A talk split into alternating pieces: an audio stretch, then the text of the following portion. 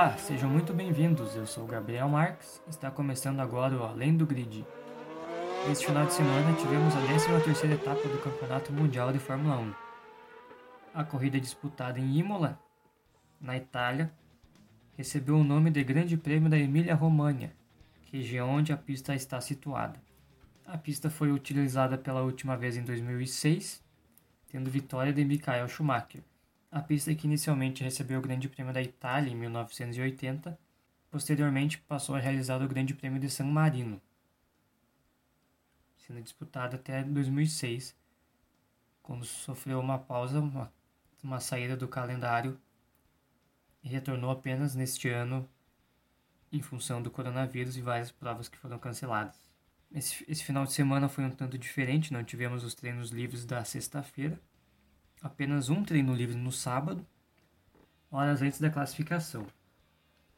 Na classificação, o Bottas foi muito forte, como de costume, e quebrando toda a expectativa que sempre se tem, que ele vai muito bem chega no momento, no Q3. Na última tentativa, o Hamilton vai lá e consegue a pole, dessa vez não aconteceu. O Bottas foi quase um décimo mais rápido que o Hamilton garantiu a 15ª pole na carreira, a quarta este ano. O Hamilton foi então foi o segundo, Max Verstappen largou em terceiro. Tivemos o quarto lugar do Pierre Gasly, que nesse final de semana correu com, com a pintura do capacete em homenagem a Ayrton Senna, que neste local em Imola foi o, a pista é onde em 94 tanto Senna quanto Ratzenberger tiveram seus acidentes fatais. Ratzenberger no sábado e Senna no domingo, uma corrida que houve muita discussão se deveria ter sido disputada ou não. O próprio Ayrton Senna tentou fazer uma movimentação entre os pilotos para fazer com que o protesto fosse feito e a prova cancelada, o que não aconteceu. E tivemos o trágico acidente do Senna na curva Tamborello, que atualmente não é no traçado de 1994, onde ela era uma curva muito rápida, agora há uma variante nela, para justamente evitar uma saída como aconteceu no caso do Senna. Na largada, o Bottas conseguiu garantir sua primeira posição, o Hamilton acabou não largando muito bem, sendo ultrapassado pelo Verstappen, que largou em terceiro. Tivemos um toque no Magnussen que rodou, também tivemos um toque no Stroll. E logo nas primeiras voltas, o Pierre Gasly, que não largou lá muito bem, ele tinha caído para a sexta posição. Teve problemas no carro e abandonou de uma maneira bem precoce a corrida. Ele que tinha tudo para ter um ótimo resultado e também uma pena pela homenagem que ele prestava ao Senna, ele não ter conseguido entregar um bom resultado, né, tendo abandonado e sendo o primeiro a abandonar, teoricamente ele foi o último nesta corrida desse, final, de semana, final de semana. O Hamilton é simplesmente incrível. Um piloto, a pessoa em si ser tão sortuda quanto o Hamilton. O que aconteceu hoje já aconteceu diversas e diversas vezes na carreira do Hamilton. O que, que foi? Verstappen parou antes. Estava em segundo e parou antes do Bottas. A equipe Mercedes, de maneira defensiva, na volta posterior, também mandou o Bottas para os boxes para evitar que o Verstappen desse pneus mais novos, desse em voltas mais rápidas e quando Bottas voltasse, quando Bottas parasse e saísse dos boxes e estivesse atrás do Verstappen. Mercedes fez essa manobra defensiva que deu certo, o Bottas voltou à frente do Verstappen, mas aí já se imaginava uma corrida com duas paradas para o finlandês. O Hamilton então liderava. A equipe até comentou em chamá-lo para o boxe, ele não quis, disse que os pneus estavam em bom estado, estavam rendendo bem, estava confortável e consciente do desgaste, do desgaste do pneu e seguiu na pista até que o francês Ocon da Renault precisou abandonar. Ele ficou parado ao lado da pista. E aqui que tivemos um safety car virtual, onde todas as distâncias são mantidas, a redução da velocidade. Então Hamilton fez o pit stop tranquilamente voltou em primeiro, Na volta 30, o Hamilton fez o pit stop. Ele já tinha andado muito com aquele pneu macio. Colocou para um jogo duro. Colocou um jogo duro. Lá no final, já na volta 52, ele botou um macio. Então ele realmente teve muita sorte. É, sorte de campeão, sorte de multicampeão. Hoje ele conseguiu a 93 93 vitória na carreira. Que não se esperava. Aliás, se espera tudo do Hamilton. Mas se sabia que é uma pista muito rápida, é estreita, tivemos pouquíssimas ultrapassagens fora da reta dos boxes, até muito função dos, da asa nova, do DRS.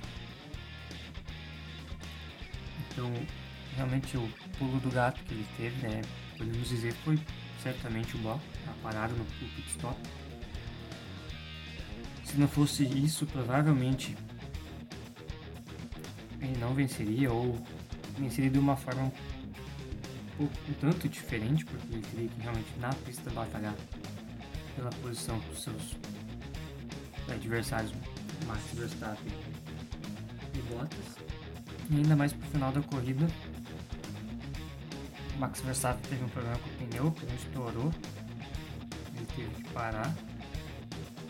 E, obviamente, o carro ficou em estado não podia ser guiado e sim, ó, aí sim foi dado o safety car.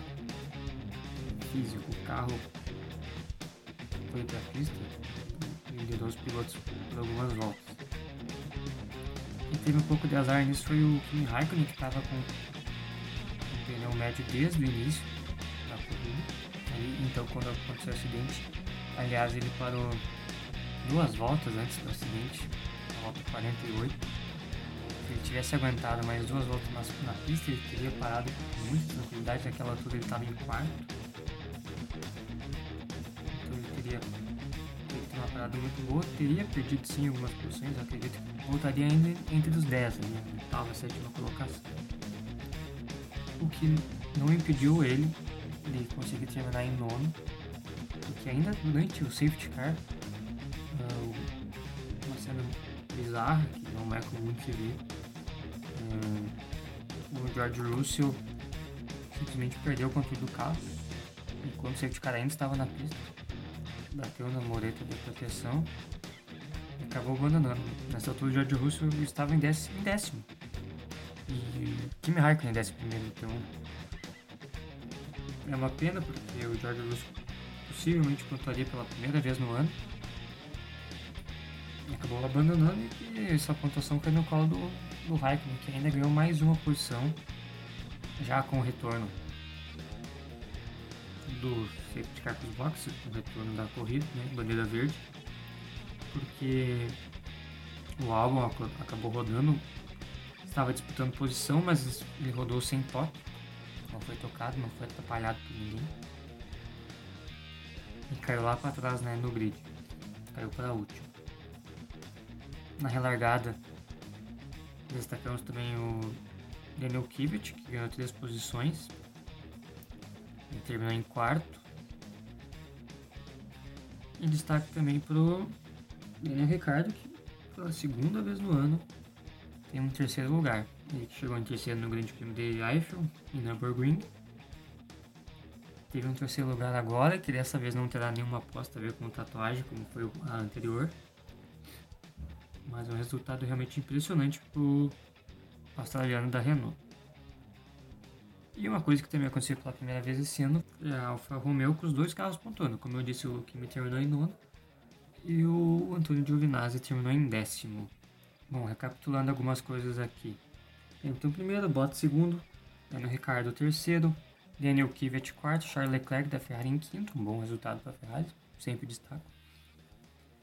Um sexto lugar para a Racing Point, um set... Racing Point do Sérgio Pérez, um sétimo lugar para Carlos Sainz da McLaren, um oitavo do Lando Norris também da McLaren, e as duas Alfa Romeo, Kimi e Giovinazzi em nono e décimo.